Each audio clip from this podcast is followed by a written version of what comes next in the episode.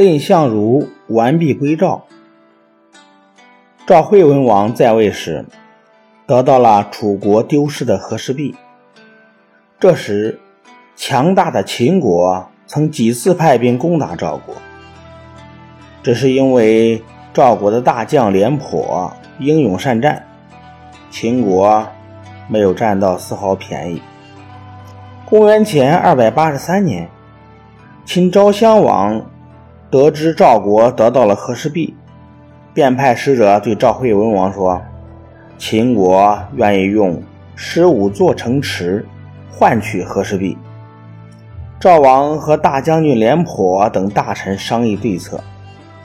他们考虑到，如果把和氏璧给了秦国，秦国不守信用，只会白白的被骗；要是不给，秦国就会借口攻打赵国。他们讨论了许久，也没有找到合适的办法。后来，他们决定先派个使者去秦国周旋，但又没有理想的人选。这时，有人推荐蔺相如出使，于是蔺相如就带着和氏璧出使秦国。秦昭襄王听说赵国使臣来到。立即在别宫接见了蔺相如，蔺相如捧着和氏璧，恭敬地献给秦王。秦王高兴地接过观赏，随后又递给左右大臣们传看，还传给姬妾和士人们赏玩。大臣们祝贺秦王得到了稀世珍宝。蔺相如在朝堂上等了半天。感觉秦王并没有换城的诚意，可是和氏璧已经落入了别人的手中，怎么拿回来呢？蔺相如灵机一动，对秦昭王说：“这玉璧啊，确实好，但还有个小毛病，让我指给大家看看吧。”秦王信以为真，叫手下把和氏璧。交给蔺相如，蔺相如捧璧退了几步，靠着殿柱，怒气冲冲而又理直气壮地说：“当初大王派使者送国书，愿意以十五城换这块玉璧，赵国大臣都认为大王在骗人，但是我却认为。”普通的老百姓交朋友都讲诚信，何况秦国是泱泱大国。赵国诚心实意的派我把璧送来，大王却态度傲慢，在一般的殿堂接见我，显然是没有诚意换璧。现在，我想请大王按诺言以诚换璧。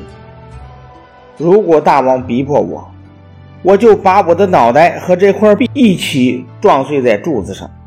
说完，蔺相如抱着玉璧，用愤怒的目光斜视着柱子，做出了要去撞的样子。秦王唯恐撞碎了玉璧，赶紧劝他不要这样做，并立即表示了歉意。他马上命令大臣。把地图拿来，指着那浣碧的十五座城给蔺相如看。蔺相如知道秦王又在使用欺骗的手段，也就将计就计。他对秦昭王说：“和氏璧是无价之宝，在我把它带出来之前，赵国举行了隆重的仪式，斋戒五天。大王也要斋戒五天。”我才敢献上和氏璧。秦王想了想，答应斋戒五天。蔺相如回到住处，叫自己的随从化妆成普通百姓的模样，把璧藏在怀中，从小路偷偷的回国了。五天后，秦王在朝廷备了九宾大礼接见蔺相如。蔺相如对秦王说。秦国自穆公以来的二十多个君主，没有一个是讲信用。我实在是怕被骗上当，所以派人把璧先送回赵国。秦昭襄王听到这里，大发雷霆，气呼呼地对蔺相如说：“我今天举行这么大的仪式，你竟敢把和氏璧送回去？来呀，把他绑起来！”蔺相如不慌不忙地说：“先请大王不要发怒，天下诸侯都知道，秦国是强国，赵国是弱国。”只有强国欺负弱国的份儿，哪有弱国欺负强国的道理？如果大王真心想要和氏璧的话，请先把十五座城交给赵国。弱国是不敢背信弃义而得罪大王的。如果杀了我，天下人也就看透了您的用心，就都会知道秦国是不讲道理、不讲信誉的国家。希望大王仔细想想。秦王与大臣被说得哑口无言，只得在正殿上以欢送仪式，把蔺相如送回去。把蔺相如送回赵国。蔺相如因为完璧归赵，立了大功，赵惠文王提拔他为上大夫。秦昭襄王本来也没有打算以城换璧，后来啊。也就没有再提这个茬。